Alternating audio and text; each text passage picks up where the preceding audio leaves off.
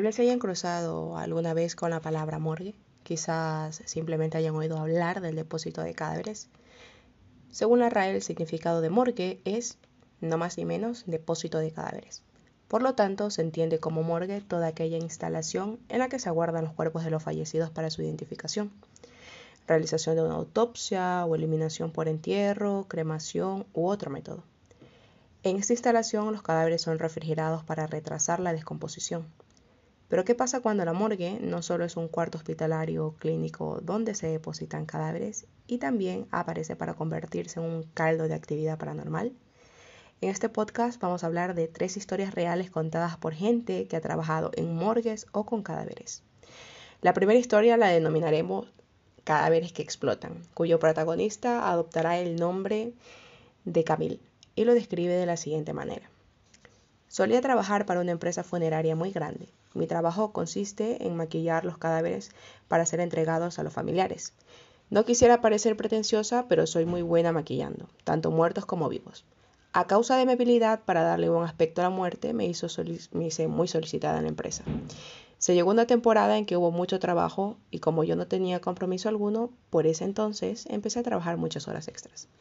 Tenía poco de llegar a Ottawa, Canadá, cuando corrí con la suerte de haber sido contratada por esta empresa funeraria para la que solía trabajar.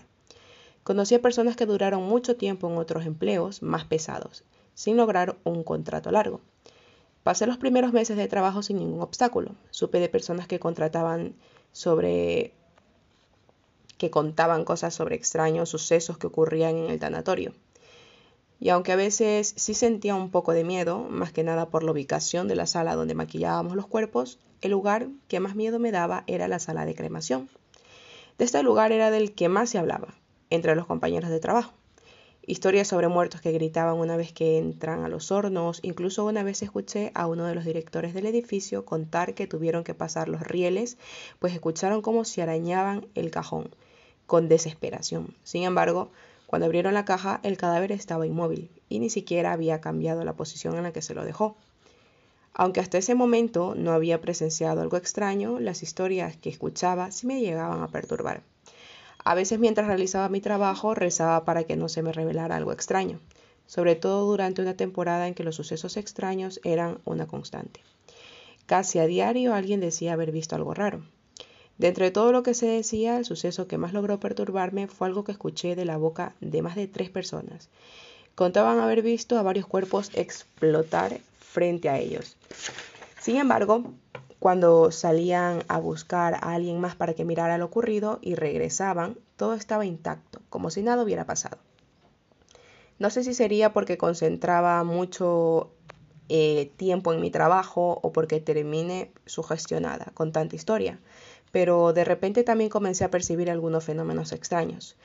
Me encontraba maquillando el cadáver de una mujer de mediana edad y la otra chica que me estaba apoyando fue al baño. Comencé a escuchar un sonido, una especie de sonido que provenía de un pasillo, que desembocaba en el crematorio. Como la chica que me estaba apoyando me estuvo platicando acerca de algo que presenció en el crematorio, comencé a sentirme nerviosa. Así que para tapar el sonido le subí a la radio que teníamos. La música no fue suficiente para evitar que siguiera escuchando algo extraño en el pasillo. Sonaba como si arrastraran una enorme bolsa de plástico. Intenté ignorar el sonido, pero no lograba concentrarme, y me sentí observada. Armándome de valor me atreví a acercarme al pasillo. Total, pensaba que era mejor descubrir que realmente no había nada. Desgraciadamente no fue así. Apenas salí del pasillo muy cerca a mí, venía una bolsa donde meten los cuerpos. Se pueden imaginar el miedo que me invadió en ese momento. Otra persona en mi lugar hubiera salido corriendo del edificio y sin embargo yo suelo paralizarme en situaciones difíciles. Es como si mi cerebro se bloqueara. Cuando esa bolsa estuvo a un metro de mí, vi como algo dentro de la bolsa se retorcía de un lado a otro, como si me tiras una enorme serpiente dentro de un saco y ésta luchara desesperadamente por salir. Cuando al fin logré reaccionar, caminé hacia atrás, sin apartar la vista de esa cosa aterradora hasta que choqué contra mi compañera. De inmediato le dije que mirara en dirección al pasillo y juntas vimos cómo la bolsa se arrastraba de vuelta al crematorio. Nos apuramos con el trabajo y cuando llegó nuestro supervisor nos retiramos del lugar. No logré dormir aquella noche, no podía borrar esa escena de mi mente. Durante los siguientes días comencé a desarrollar cierta fobia a estar sola, sobre todo en la sala del embalsamiento y ni hablar de que me acercara al crematorio. Aquel lugar era la cuna de mis pesadillas, pues de allí fue donde vi salir aquella cosa. Les juro que aun cuando nada ocurriera, cada que me tocaba trabajar de noche estaba como paranoica, mirando en todas direcciones, a la espera de que algo aterrador se apareciera. Para mi fortuna, pasó un tiempo para que volviera a presenciar algo extraño. De hecho, pasó tanto tiempo que hasta se me olvidó aquel incidente. Además, los compañeros dejaron de hablar de ese tipo de temas. Fue un lapso en el que hubo cierta tranquilidad. Desgraciadamente, solo fue la calma que antecede a la tormenta. Una noche teníamos que maquillar varios cuerpos. Dos compañeros y yo escuchamos un sonido muy raro. Era un tipo de quejido, pero no se parecía en nada a los sonidos que uno ve en las películas o en la vida real. Era un sonido de ultratumba que no puedo descubrir, o descubrir por qué se originó y describirlo de tal manera, pues no hay nada que, le, que se le comparase.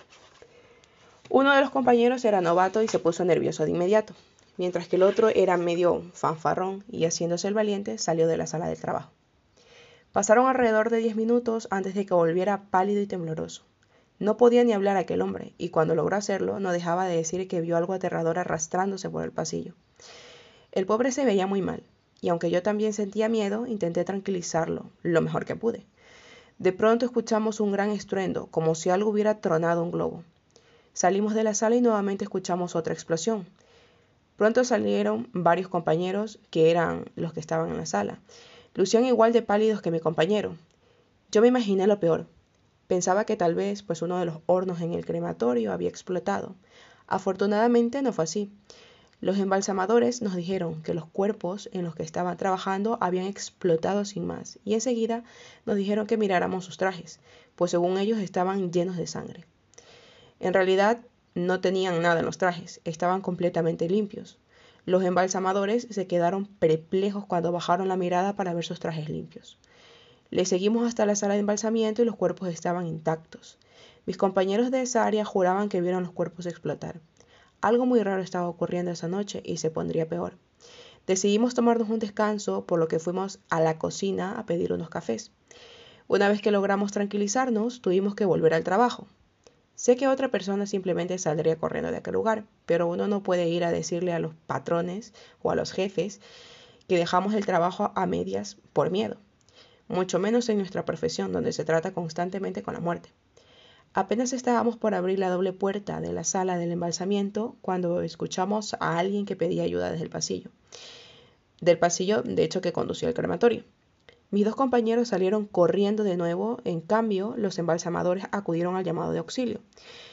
Yo me detuve un momento pensando a quién seguir. Al final decidí seguir en dirección hacia el crematorio. Cuando entramos vi la escena más aterradora que jamás pude ver.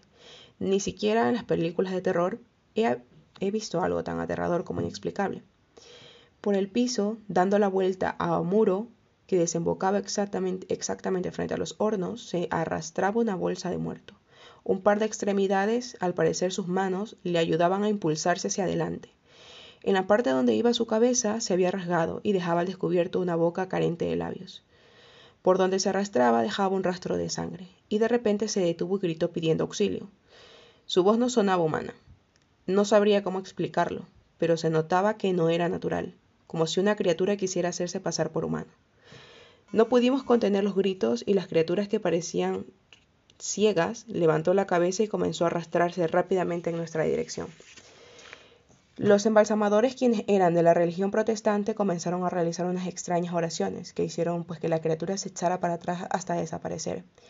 Las historias llegaron a oídos de los jefes, pues durante los siguientes días tuvimos a varios sacerdotes bendiciendo el lugar. Las apariciones se detuvieron una vez que la bendición del lugar se llevó a cabo, y sin embargo yo no pude quitarme la cabeza la imagen y la voz de aquella aparición. Me surgían demasiadas preguntas como ¿de dónde venía aquella criatura o por qué se nos aparecía? Actualmente ya no trabajo para esa empresa y ahora me dedico a maquillar personas vivas, únicamente en un salón de belleza. Sin duda alguna, pues una experiencia que dejó marcada a Camille, quien tuvo que abandonar aquel trabajo por su bien psicológico, más que todo. Creo que más de uno, si nos encontráramos con este escenario, quedaríamos totalmente perplejos. Pero este no es el único, ¿eh? La segunda historia la denominamos Sin miedo a los muertos. un regalo de Raimundo, un médico forense quien nos cuenta su experiencia de la siguiente manera. Mi nombre es Raimundo. Ahora soy médico forense con 20 años de experiencia. Desde pequeño me acostumbré a ver cadáveres todos los días, a oler la muerte y saber que todos irremediablemente un día estaremos en una plancha fría de cemento. Aquí les comparto mi historia, desde las primeras experiencias paranormales en la morgue hasta lo que he visto el día de hoy. Contar ahora lo que viví cuando era un niño quizá no produce tanto terror, pero al menos de vivirlo fue traumatizante para mí. En los años 70 mis padres trabajaban en una morgue por lo mismo, desde muy chico supe lo que era un muerto, porque hablar de cadáveres era el tema de todos los días en mi casa.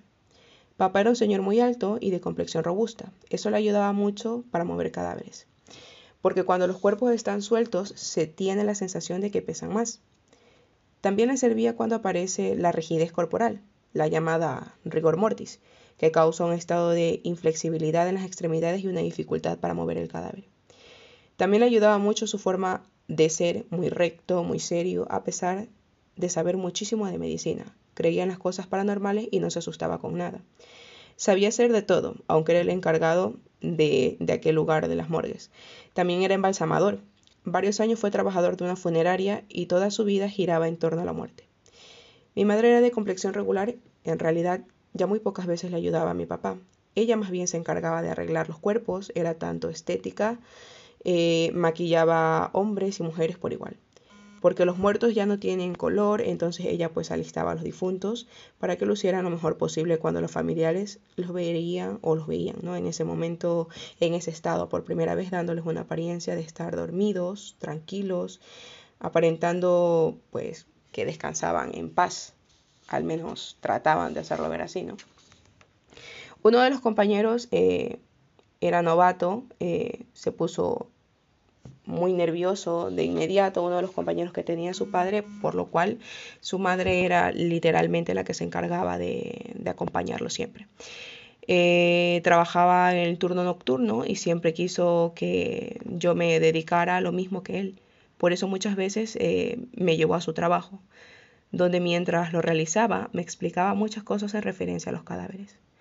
Poco a poco me fue acostumbrando a ver personas sin vida, no solo a mirar, sino a oler la sangre. También me ayudó a comprender que la muerte es un proceso natural, en una palabra, aprendiendo a tenerle miedo a los muertos. A mis padres siempre los admiré por lo que hacían, y no todas las personas tienen estómago para esa profesión. En realidad es verdad. Además de la experiencia, tienen que tener el gusto y los nervios a cero para las situaciones extrañas que ahí pasaban. Recuerdo la primera vez que me llevaron a la morgue, mi papá le pidió permiso al guardia porque no tenía dónde dejarme. Como eran amigos, accedió sin problema. Me acuerdo que me miró aquel señor y me preguntó si no me daban miedo los muertos, que, que hablan, ¿no? Y luego se sonrió. Sin comprender realmente lo que me decía, moví la cabeza de forma negativa. Y luego nos metimos a un cuarto grande donde me acuerdo que habían dos cuerpos. La sala de las necropsias, ese lugar era realmente frío. Al entrar esperaba ver a los muertos tirados, todos llenos de sangre, pero en realidad era un lugar limpio. Todo realmente acomodado y lo único que se sentía extraño era el ambiente. Se respiraba la soledad y un olor diferente que yo no conocía. Miré a mi papá ponerse una bata, mascarilla y guantes blancos, mientras yo me senté en una camilla como a unos tres metros de él. Cuando se dispuso a trabajar, lo primero que hizo fue persinarse. Después de unos segundos se puso a hablar con el muerto y le dijo que todo estaba bien, que él lo iba a preparar para que, yo para que ella descansase en, paz y a descansara tranquilo. Por varios minutos estuvo hablándole al cadáver como si se tratara de cualquier persona y le pedía que no tuviera miedo, que todo eso que sentía pronto pasaría. Yo lo veía extrañado, no recuerdo haber sentido miedo al mirar a mi padre por primera vez, realizando su trabajo. Lo que nunca se me olvidaba fue que el otro cuerpo, el cual estaba cubierto con una sábana blanca de manera repentina, movió uno de sus brazos. Con el movimiento dejó descubierta su cabeza. Al ponerle atención me di cuenta que su piel tenía un color raro. Además estaba con los ojos abiertos. Claro, claro que me asusté. Nunca había visto cosa semejante. Caminé hasta donde estaba mi papá sin dejar de mirar aquel cuerpo, pero a decir verdad más bien parecía que era el cadáver el que me miraba a mí. Tal vez sería el miedo, porque puedo asegurar que me seguía con la mirada. Eso sí, me sorprendió, me dio mucho miedo, porque yo sabía que era un muerto. Cuando me acerqué le dije a mi papá lo que había visto. Solamente volvió a verme, sonrió un poco al decirme que no le hiciera caso, porque era solo un cadáver indefenso. Yo estaba pequeño y aún así alcancé a ver cómo el cuerpo que atendía a mi padre estaba llorando. Las lágrimas le recorrían la cara y caían en la losa. Yo estaba extrañado. No sabía qué lugar era ese, donde en verdad los muertos se movían. Aunque ahora que soy médico, sé que quizás esa persona que lloraba tenía vida, la llamada catatonía, pero no lo puedo asegurar. Esa es la primera experiencia que yo recuerdo y me atrevo a decir que marcó mi vida, porque hasta el día de hoy, después de tantos años, no lo puedo olvidar. También recuerdo una ocasión que mi papá estaba trabajando con el cuerpo de un amigo suyo, muerto unas horas antes en un accidente. Por largo rato habló con él. Lo sorprendente para mí fue escuchar cómo el cadáver le contestó en dos ocasiones, emitiendo un sonido que a mí me pareció de lo más horrible. Mientras yo estaba lleno de miedo, mi papá se mostraba sumamente tranquilo. Primero me decía que el muerto le agradecía al tratarlo con respeto, pero al mirarme espantado, me explica que era una cosa normal. Eran aires que arrojaba el cuerpo por la boca y al mover las cuerdas bucales se producía el sonido, y que no me asustase. En ese entonces yo era un niño, tendría algunos nueve años, y no comprendía muchas cosas que él me explicaba. Por eso me daba mucho miedo ver los muertos moverse, llorar o escucharlos quejarse. Cuando me acostumbré a eso, pasó algo peor. Una madrugada después de terminar su trabajo, mi papá se recargó en una silla y cerró los ojos, quedándose un rato dormido. Yo estaba acostado en una camilla en un rincón de la morgue. Pasado un rato, claramente escuché que se abrió una de las gavetas y ahí, donde se ponen los cadáveres, me senté en la camilla. Sabía que solamente estábamos mi papá y yo y nadie había entrado. Después de unos segundos se escuchó cómo se abrió otra más y luego escuché pisadas de pies descalzos. Lo primero que se me vino a la mente fue que los muertos se habían levantado. Por el lugar donde estaba no alcanzaba a mirar todas las gavetas y lo que sí empecé a ver fue la sombra de alguien que lentamente caminaba muy cerca de mi papá. Era tanto mi miedo que aunque quería gritar no podía hacerlo. Por eso me tapé hasta la cabeza con la sábana que tenía. Así estuve por un rato y no puedo decir nada y ni pude moverme, porque estaba temblando, escuchando esas pisadas por todas partes. Cuando escuché que bostezó mi papá me asusté, pero luego supe que se había despertado y le conté lo que se escuchó y lo que miré. Pero él me dijo que seguro estaba soñando. Cuando fue la hora de su salida, antes de irnos, volteé a ver las gavetas y para mi asombro todas estaban cerradas, como si nada hubiera pasado. De lo que sí estoy seguro es que no lo soñé. Quizá tendría unos 10 años cuando una noche que acompañé a mi papá me quedé dormido un rato, ya entrada la madrugada y no sé cuánto tiempo. Al despertar me di cuenta de que estaba solo en ese lugar. Le grité a mi papá, pero todo estaba en silencio. De repente entró una persona a la morgue. Por sus vestimentas supe que era un guardia de seguridad. Lo curioso era que estaba manchado de sangre, además estaba bastante pálido, y ni siquiera me miró. Caminando alrededor de un cuerpo que estaba esa noche ahí. Sorprendido, le pregunté si buscaba a mi papá, pero tampoco me respondió. Se paró a los pies de aquel difunto, dándome la espalda. Fue como si estuviera hablando con él, porque movía mucho sus brazos aunque no pronunciaba ninguna palabra. Segundos después, así como entró, salió, en silencio y sin decir nada. Cuando regresó mi papá, le platiqué lo que había ocurrido y me miró extrañado. Me dijo que nadie podría entrar ahí sin autorización, porque era un lugar restringido. Me preguntó cómo era ese señor, y cuando se lo describí, me dijo que no podía ser, porque según las señales que le daba, era un guardia que años atrás lo asesinaron de tres balazos afuera de la morgue.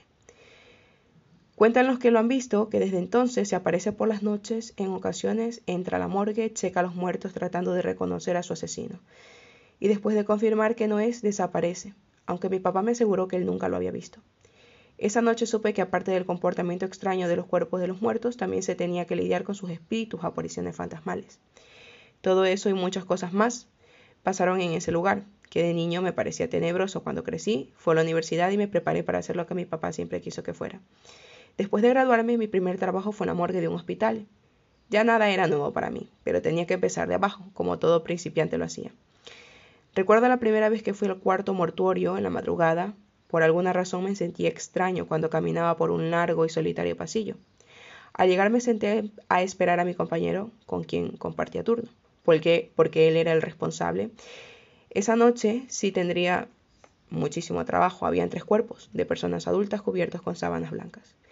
Todo estaba tranquilo y muy normal. De pronto empecé a escuchar los sollozos de un niño. Ya estaba acostumbrada a las cosas paranormales pero en esa ocasión en especial se me erizó la piel. Además ahí no había ningún cadáver de niño. Volví a mirar los cuerpos y todos eran personas mayores. Claramente escuchaba cómo ese niño seguía llorando. Extrañado me levanté y empecé a checar el lugar. Primero con la mirada, luego caminé entre los cadáveres. Me di cuenta que debajo de una camilla el cuerpo de un pequeño cubierto por completo con una sábana en posición fetal se encontraba. Era él quien lloraba. Le pregunté el por qué estaba ahí abajo, pero no me respondió, solo seguía llorando. Aunque parecía que su cuerpo no se movía para nada al hacerlo, me puse en cunclillas para verlo mejor. Le volví a hablar. En esta ocasión dejó de llorar, aunque tampoco me respondió. Le pregunté si se encontraba bien, qué, qué estaba haciendo en ese lugar. Aún con la sábana cubriéndolo por completo, se sentó frente a mí. Al no poderle ver su cara me ponía algo nervioso. Además no comprendía qué estaba haciendo un niño en ese lugar a esas horas de la noche y cómo era posible que se hubiera podido meter. Como pude lo saqué de debajo de la camilla y lo cargué en mis brazos. Apenas había dado unos pasos y me di cuenta de algo extraño. Estaba demasiado frío, helado, como un muerto. Para mi asombro me pareció escuchar que empezó a reírse, aunque el cuerpo no se movía ni siquiera para respirar. Sentía un gran escalofrío. Lo más rápido que pude lo puse sobre una losa. Al quitarle la sábana dejó de reír. Al verlo de cerca no lo podía creer. Ese niño era un cadáver, que por su aspecto tendría unas horas de haber muerto. Volté para todos lados a ver si no había alguien más, porque no podría ser que ese niño estuviera llorando. Estaba muerto. Me invadió el miedo al recordar que él solo se había enderezado. A pesar de estar acostumbrado a ver muertos desde niño, ese cuerpo era en, en particular pues muy escalofriante. El haberlo cargado me dejó una sensación terrible. Cuando llegó mi compañero con los papeles me dijo que había cuatro cadáveres, tres adultos y un niño. Como me notó muy serio me preguntó qué me pasaba, y después de contarle todo me dijo lo que ya sabía, que los cuerpos a veces se mueven y quizá por eso el niño estaba en el suelo. Dicho esto, trató de convencerme que lo demás lo había imaginado. Me dio una palmadita en la espalda y me dijo bienvenido a la morgue. Empezamos a trabajar, pero yo me sentía nervioso, porque una cosa era que se movieran los cuerpos, algo muy diferente y hasta espeluznante fue que aquel niño claramente lo escuché llorar. Nos dedicamos a trabajar con los tres adultos mientras lo hacíamos por mis nervios, volteaba con frecuencia hacia donde estaba el cadáver del niño, imaginándome que otra vez podría levantarse. Cuando tocó su turno, mis manos temblaban, como si fuera la primera vez que tocaba un muerto. Todo el tiempo estuve nervioso, al grado de sudar a pesar del frío tan marcado que hacía. El cuerpo no presenciaba golpes o huellas de violencia, no tenía rastros visibles de enfermedad. Murió de un paro cardíaco a los 12 años. Parecía que este era producto de un susto, por el terror que tenía reflejado en su rostro. Al terminar le pedí a mi compañero que él guardara el cuerpo porque yo me sentía agotado, aunque la verdad era que la tenía mucho miedo a ese niño. Esa noche estuve muy intranquilo y por la mañana ya en mi casa me acosté a descansar por lo largo rato y se me fue el sueño, recordando cómo lloraba el cadáver del niño cuando por fin me dormí. Me miré parado dentro de la morgue temblando de frío. Poco a poco fue disminuyendo la luz y se empezó a escuchar aquel llanto aterrador. No sabía por dónde correr. Muy cerca de mi oído me dijeron, se me pareció el diablo. Cuando sentí una mano fría tocar mi hombro me desperté. Dudé un poco en ir a trabajar esa noche, pero tenía que hacerlo. De lo contrario, no iba a soportar trabajar toda mi vida con cadáveres y por eso me alisté y a las 11 de la noche ya estaba de vuelta en la morgue. Segundos después, al llegar me enteré de aquel niño de la morgue que seguía ahí. Nadie lo había identificado, aunque estuviera en una posibilidad, además yo lo presentía desde antes de entrar, por eso seguía algo nervioso. Esa noche tuvimos solo un cuerpo y por lo mismo nos desocupamos temprano. Como a las 3 de la mañana mi compañero fue a entregar unos resultados y yo me quedé solo. Pasado quizás unos 15 minutos empecé a escuchar unos extraños golpes y ahí mismo dentro de la morgue cuando me di cuenta que ese sonido venía de las gavetas. Entré en tensión, sentí que la sangre se me fue hacia los pies. Venciendo mi miedo, en lugar de salir corriendo decidí ir a investigar. Cuando cuando me acerqué y comprobé que el ruido venía de adentro de una gaveta donde estaba un muerto, no lo podía creer. Tampoco tenía las agallas para abrir y ver quién, quién quería salirse. Mejor me di la media vuelta para regresar al lugar en donde estaba.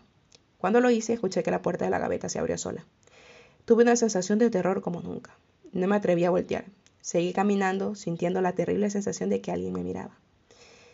Cuando llegó mi compañero, no le conté lo que había escuchado. Solo le pedí que fuera a checar los refrigeradores. el cuarto donde se guardan los muertos, extrañado por lo que le pedí, fue y al poco rato regresó. Mirándome a los ojos levantando su pulgar, me hizo saber que todo estaba bien. Por no dejar, le pedí que me llevara a donde estaba el cuerpo del niño, porque yo no sabía dónde lo habían puesto.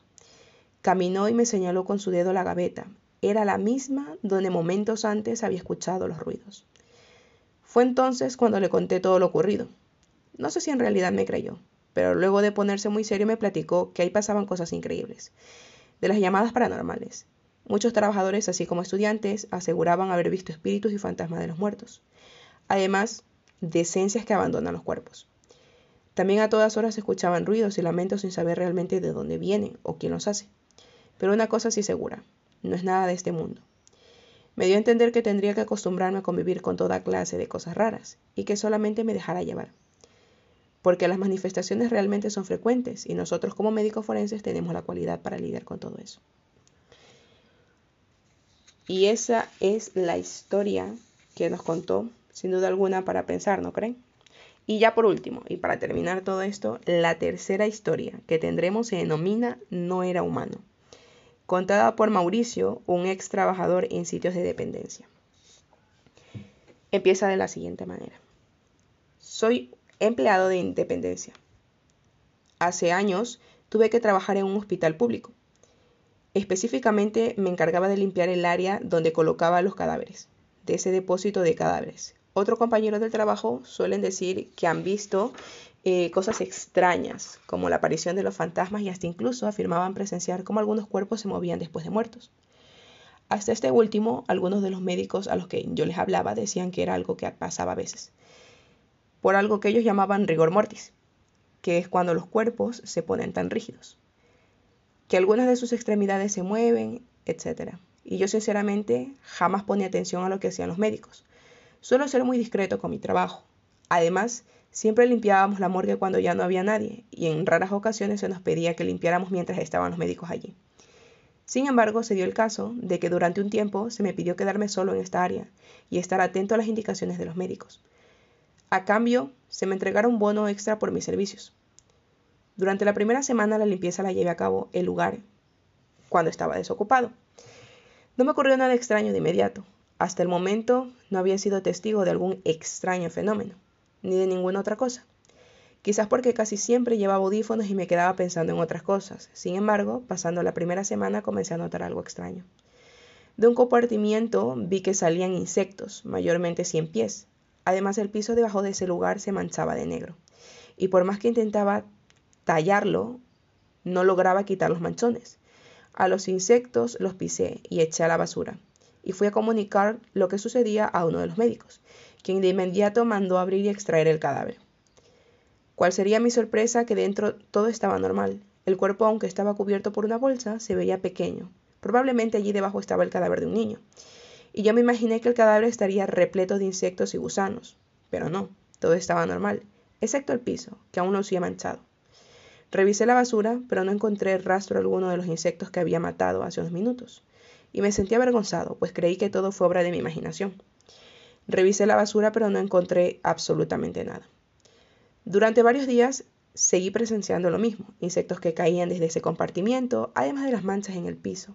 Se hacía cada vez más grandes las manchas y adquirían una forma parecida a una cara. Recuerdo que un viernes me tocó limpiar eh, en el turno nocturno y todo transcurrió de una manera habitual. Ese asunto de los insectos comenzaba a desesperarme. Esa no fue la excepción. Los insectos comenzaron a caer del compartimiento, solo que en esta ocasión eran muchísimos. Intenté matarlos con el cabo de uno de los trapeadores, y pisándolos, desafortunadamente el número de insectos rebasó mis habilidades. Con, con la... no pude matarlo ni siquiera con el trapeador ni nada. Y cuando menos lo esperé, se infiltraban dentro de mi traje de bioseguridad. Lo sentía trepándome por el cuerpo. Entré en pánico y comencé a gritar y a sacudirme como loco. No podía sentir cómo se me metían los insectos por la nariz, por las orejas y la boca. Lo sentía claramente. No pude con aquella sensación y casi desmayado desperté en enfermería. Ya me habían checado los signos vitales. Me preguntaron varias veces sobre lo que me ocurrió. Les dije directamente mi incidente con los insectos. Recordar lo que me ocurrió me hizo sentir miedo de nuevo, así que les pregunté si encontraron algún insecto dentro de mí. La enfermera me miró de manera seria, guardó silencio por unos minutos y me dijo tajantemente que no tenía ningún insecto dentro de mí ni sobre la ropa. Sentí miedo de que me consideraran loco, así que en lugar de insistir en lo que me pasó, realmente le dije que quizás me desmayé.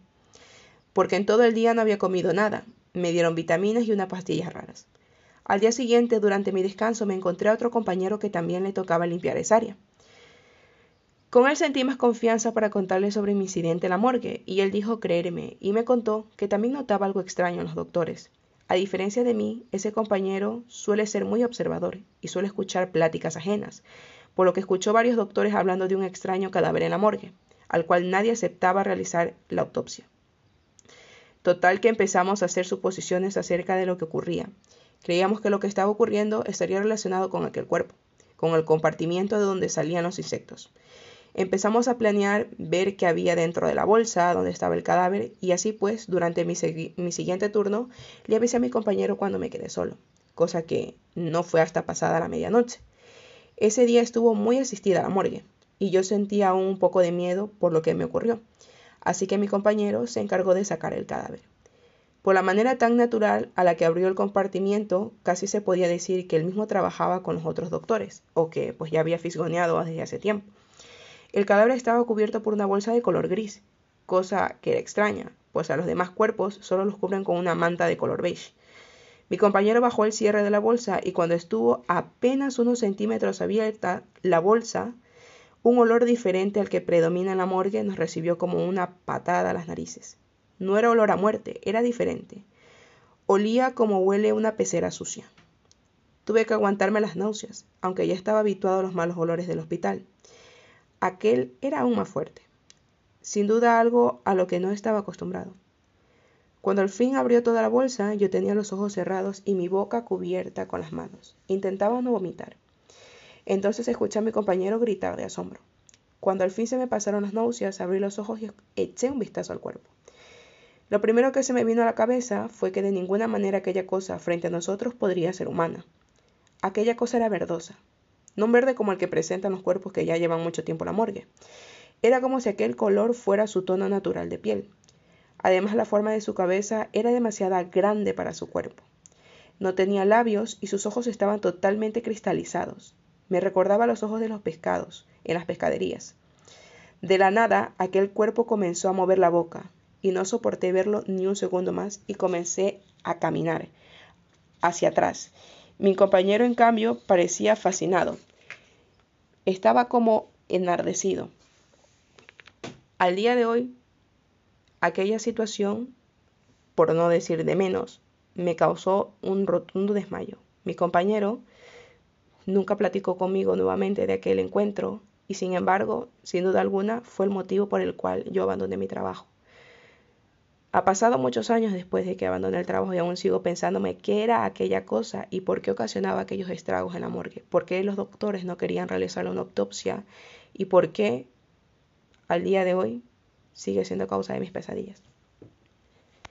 Espero que les haya gustado estos tres relatos de morgues. Sin duda alguna nos deja para pensar, ¿no? Pensando mucho en las situaciones que pueden ocurrir en este compartimiento en este lugar de un hospital. Espero que les haya gustado estas historias y recuerden que pueden escuchar el podcast en la red de podcast de sospechosos habituales. Buen día.